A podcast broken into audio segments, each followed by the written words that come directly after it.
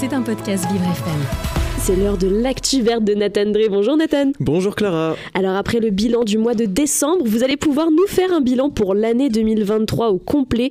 J'imagine que vous allez nous dire qu'il a fait chaud. Hein. en effet Clara, durant cette année on a eu bien chaud, mais ce n'est pas l'année la plus chaude qu'on ait vécue en France. En revanche, elle est tout de même à la deuxième position derrière 2022. La température moyenne aura été de 14,4 degrés. On se retrouve donc au final à 1,4 degrés au-dessus des normales, les normales qui correspondent à la moyenne de 1900 1991 à 2020.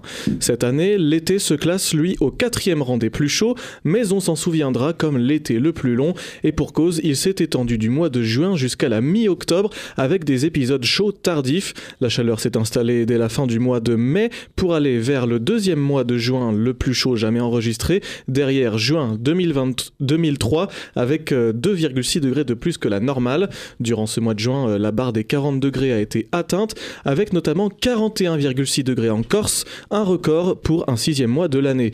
Les températures sont restées caniculaires les mois de, juin, de, juillet et août, deux mois qui ont été marqués par énormément de records absolus de température. Ben, une année de tous les records et on a continué dans ces records donc.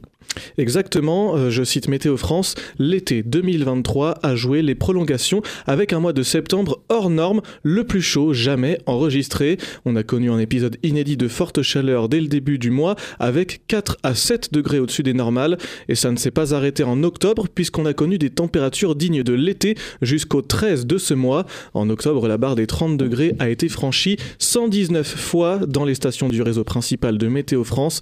En comparaison, l'année dernière, ce n'était qu'une dizaine de fois et le record précédent c'était 2011 avec un peu moins de 50 fois. L'automne 2023 est donc le plus chaud jamais enregistré depuis 1900. Alors c'est pas très réjouissant tout ça. Est-ce que 2023 va au moins se rattraper sur un peu de pluie? Désolé Clara, mais pas vraiment, ou en tout cas ça a, ça a très mal commencé. L'hiver 2023 euh, a été marqué par une séquence de 32 jours consécutifs sans précipitation du 21 janvier au 21 février. C'est du jamais vu depuis 1959, toutes saisons confondues. Résultat, le mois de février a connu un déficit de pluie exceptionnel, un déficit d'enneigement sur tous les massifs montagneux et un assèchement précoce des sols. Heureusement, les précipitations finissent par revenir pour retrouver un assèchement plus conforme au normal.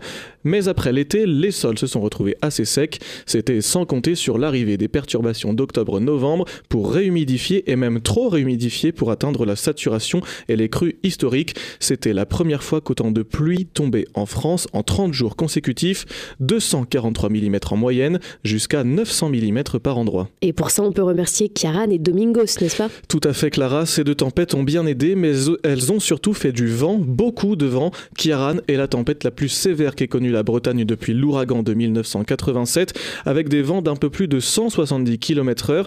Et puis Domingos en a rajouté une couche, moins violente, mais c'est une autre couche quand même, jusqu'à 150 km/h. Et mi-novembre, c'est la tempête Frederico qui a encore rajouté une couche, moins forte elle aussi, jusqu'à 126 km/h. Bref, entre chaleur, sécheresse et vent, beaucoup de phénomènes marquants pour l'année 2023. Météo France ajoute que de l'été et tous les épisodes de chaleur tardifs sont en cohérence avec les projections du GIEC et que sans le changement climatique, il aurait été peu probable en France. Eh bien écoutez, que des bonnes nouvelles, hein, toujours dans l'actu verte à retrouver.